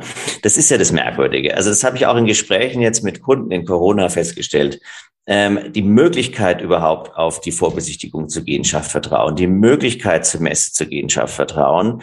Und wenn man weiß, okay, ich kann freiwillig darauf verzichten, indem ich mir irgendwie das über das Internet anschaue oder ich mir Fotos zu schicken lasse, ähm, ist für die Entscheidungsfindung leichter. Es klingt absurd, aber ich glaube, allein die Möglichkeit des Live-Erlebnisses äh, führt zu äh, Senken der Hemmschwellen. Interessanterweise, weil du Basel erwähnt hast, schade, dass wir uns letzte Woche dort nicht getroffen haben. Wann warst du da? Ich war dort äh, Mittwoch, Donnerstag, Freitag. Ah ja, ich war, ja gut, Freitag war ich auch da. Und ähm, kurzum, und dann ähm, die Messen haben in Corona nicht funktioniert. Da gab es diese Online-Messen, wo man versucht, da Hm, konnte ja. Bilder Ja, ja.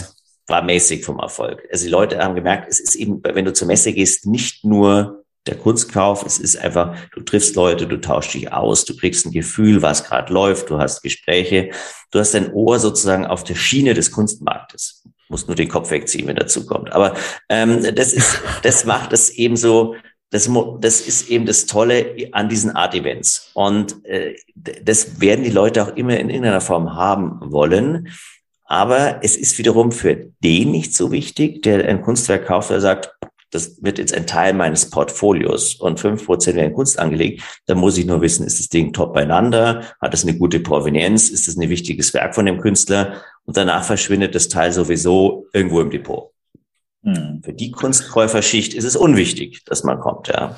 Ja, lieber Rupert, es, es ist wieder eins der Gespräche, wo wir noch ein Stündchen weitermachen können. Absolut, wir könnten Äh. ewig, wir könnten ewig weitersprechen. Es gibt noch so, so viele Punkte. Wir müssen unbedingt äh, irgendwann eine zweite Folge machen, weil es gibt, also es gibt wirklich noch unendlich. Wir Ja. haben noch gar nicht über den Beruf des Auktionators gesprochen. Wir könnten noch so viel über Entwicklung sprechen, aber irgendwann ist Schluss, Niklas, oder?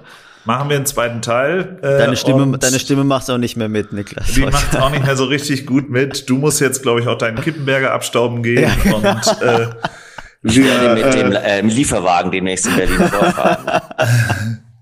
und wir, äh, ja, uns bleibt eigentlich nur noch äh, herzlichen Dank zu sagen, Ja, äh, vielen, Rupert vielen Dank. Keim, äh, für Vielen die Dank. spannenden Einblicke in diese Welt. Bitte. Und ähm, Immer gerne mehr, aber es ist etwas, äh, eben weil die Kunst, der Kunsthandel sich darin so viel spiegelt, was uns beschäftigt und was wir spannend finden, ist es eben auch ein Thema, was man weiter und Ausufernd. weiter aus äh, Ja, weiter machen kann.